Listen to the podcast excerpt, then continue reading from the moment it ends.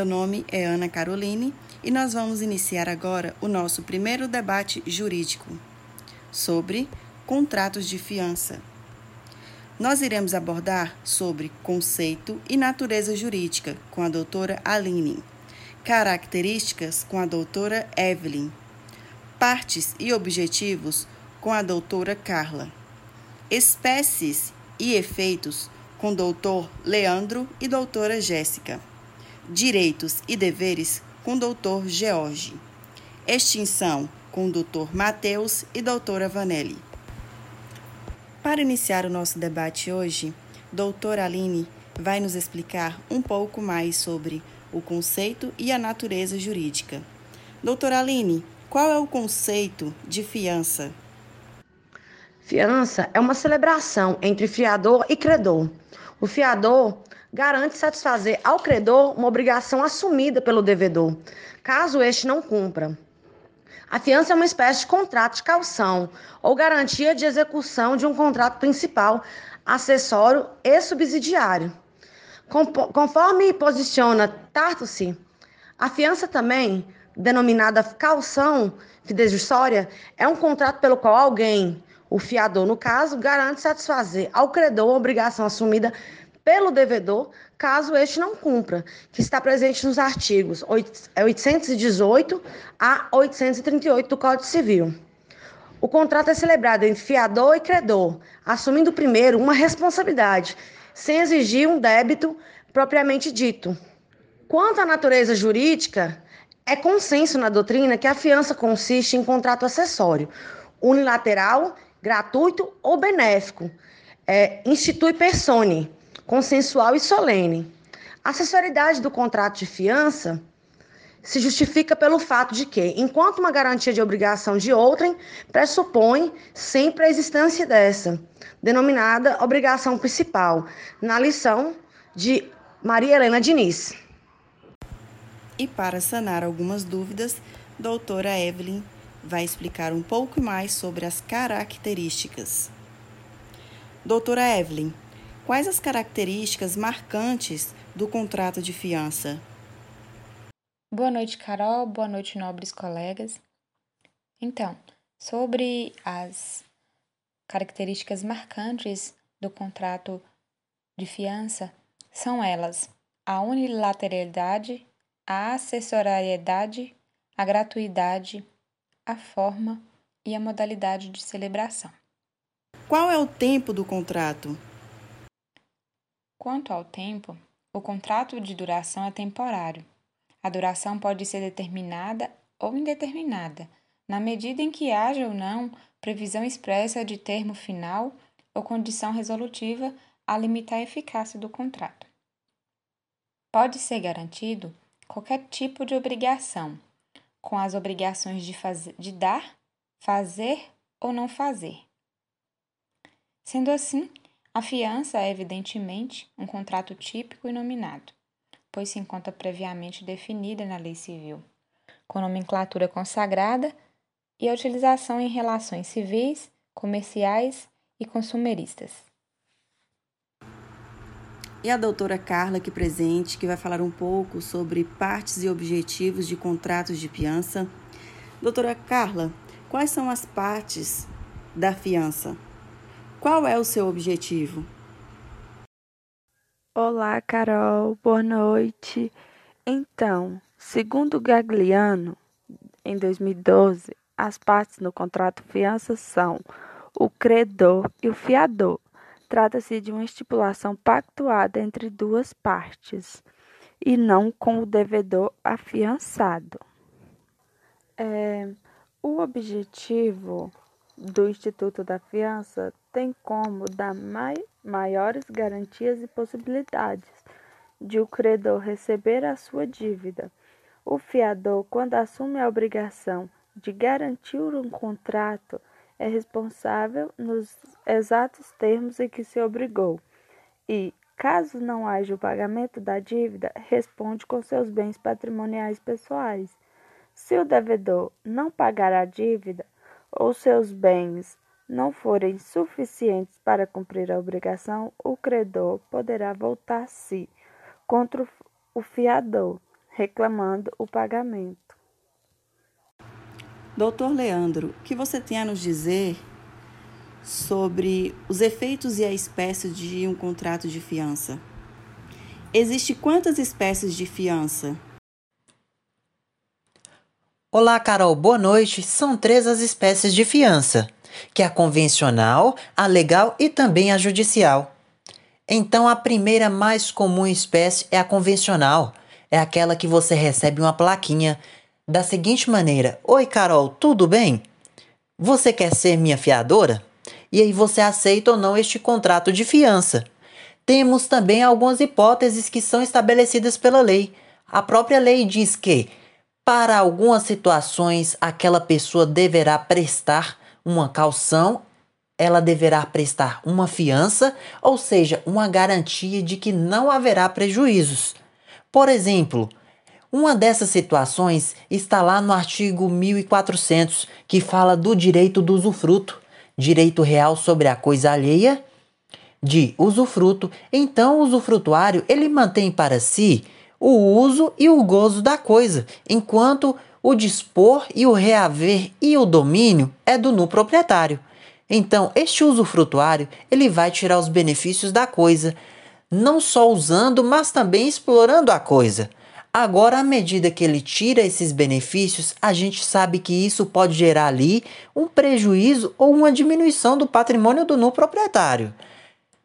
Uma hipótese legal é do artigo 1745 do Código Civil.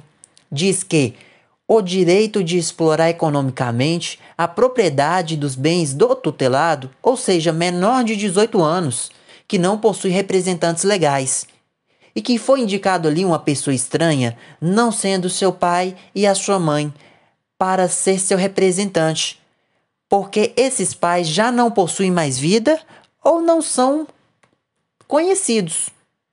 Este tutor, então, ele deverá dar uma garantia de forma pessoal que caso ele cause um prejuízo aos bens deste tutelado, ele responde com seus próprios bens.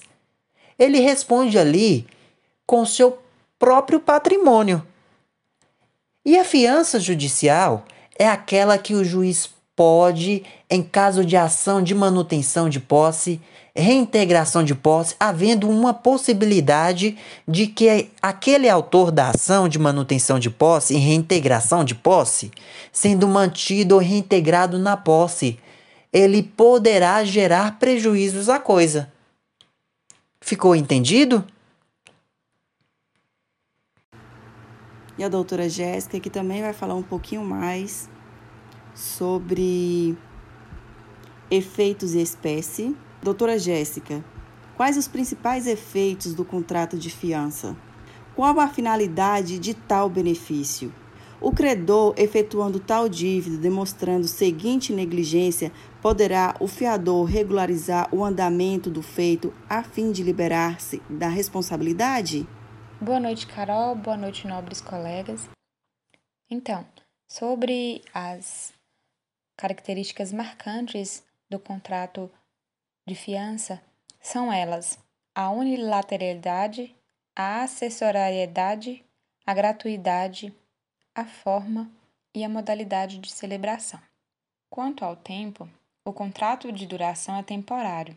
A duração pode ser determinada ou indeterminada, na medida em que haja ou não previsão expressa de termo final ou condição resolutiva a limitar a eficácia do contrato. Pode ser garantido qualquer tipo de obrigação, com as obrigações de, fazer, de dar, fazer ou não fazer.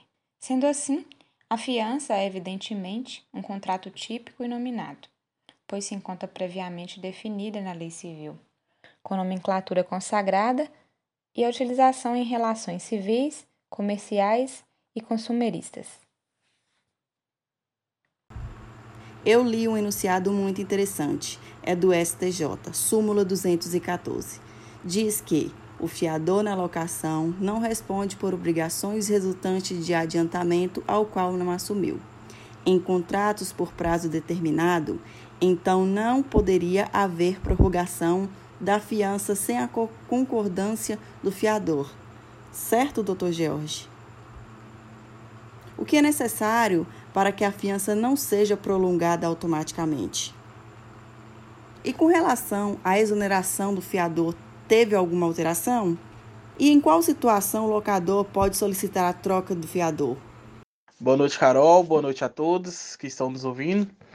Então, Carol, nessa pergunta depende. Né? Nessas situações, a jurisprudência do SCJ disciplina que, existindo no contrato de locação cláusula expressa prevendo que os fiadores respondem pelos débitos locativos até efetiva entrega do imóvel, subsiste a fiança no período em que o referido contrato foi prorrogado, mesmo sem anuência do fiador. No julgamento do recurso especial 1.326.557, o ministro Luiz Felipe Salomão, relator, destacou que esse atendimento já era aplicado nos contratos firmados antes da nova redação conferida ao artigo 39 da Lei 8.245-91, a Lei do Inquilinato, introduzida pela Lei 12.112 de 2009, e o que era de jurisprudência virou lei.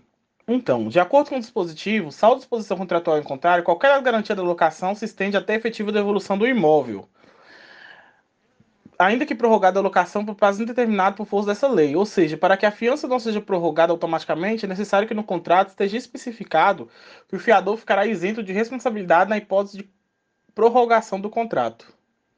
Então, o Código Civil de 2002 também trouxe mudanças em relação à exoneração do fiador. Enquanto o Código de 1916 determinava que a exoneração somente poderia ser feita por ato amigável ou por sentença judicial, o novo Código admite que a fiança sem prazo determinado gera possibilidade de exoneração unilateral do fiador. Para que isso aconteça, o fiador deve notificar o credor sobre sua intenção de exonerar-se da fiança. A exoneração, contudo, não é imediata. De acordo com a, com a nova redação da Lei 8.245 de 91, o fiador fica obrigado por todos os efeitos da fiança durante 120 dias após a notificação do credor. Neste caso, o locador notifica o locatório para apresentar nova garantia locatícia no prazo de 30 dias, sob pena de desfazimento da locação. Vamos tratar agora do tópico Extinção com o Dr. Mateus. Dr. Mateus, o que é a extinção de fiança? E quando ocorre essa extinção? Olá, Carol. Olá a todos. A extinção de fiança nada mais é do que o fim da obrigação do fiador de cumprir com a relação do contrato com o qual ele tinha com o credor e com o devedor. Quando é que ocorre essa o fim dessa obrigação, a extinção da fiança, quando o contrato ele é sanado, quando a relação obrigacional ela é cumprida ou quando, ta, quando tal relação é contestada em juízo, até mesmo quando fiador e credor entram em comum acordo para findar a obrigação da fiança. E a doutora Vanelli, que também irá participar aqui conosco, falando também sobre a extinção Doutora Vanelli, quais as formas de extinção? E como pode ser aplicada cada firma de extinção? Boa noite, Carol, tudo bom? Boa noite, caros colegas. Então, teminha tenso, né? Nós temos três tipos: é a resolução, a resiliação e a rescisão. O que diz respeito à resolução, ela tem três partes. É execução voluntária, onde basta a manifestação das vontades, a involuntária, que é quando podemos dar como exemplo o momento que estamos passando em relação a uma, uma força de motivo maior, e a onerosa excessiva, que diz respeito mais a um exemplo que a gente pode dar de execução é, a resiliação, ela basta simplesmente a manifestação das vontades. Ó, não quero mais continuar com esse contrato. E é, ela pode ser usada mais em comodato, comodato ou doação. Já a rescisão, ela somente pode ser efetuada pelo juiz, ou seja, nós temos que extingar o judiciário, né? Para que assim ela possa ocorrer. Finalizamos o nosso primeiro podcast sobre debate jurídico. Obrigado a todos que esteve presente aqui conosco. Espero que vocês tenham entendido um pouquinho de cada tópico explicado aqui pelos nossos autores. E não se esqueça de adicionar esse podcast aí na sua playlist para você ficar sempre ligadinho nos próximos episódios. Beijos e boa noite.